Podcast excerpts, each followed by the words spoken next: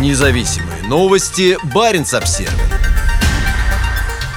Коме, сбежавшего из военной части мобилизованного, приговорили к пяти с половиной годам колонии. Суровый срок объясняется тем, что мужчина оставил службу в период мобилизации. В Аркуте гарнизонный суд вынес приговор в отношении мобилизованного, который самовольно оставил военную часть. Как сообщает пресс-служба суда, мужчину приговорили к пяти годам и шести месяцам лишения свободы в колонии общего режима. По информации ведомства, мобилизованный из Республики Коми был доставлен в воинскую часть в Ленинградской области.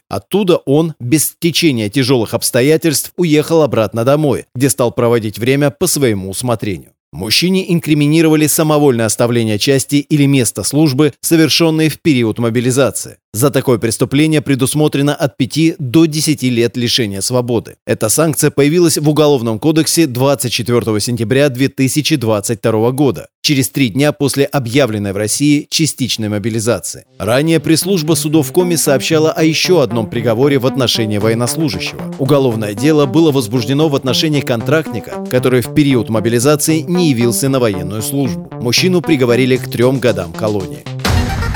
Независимые новости. Барин обсервис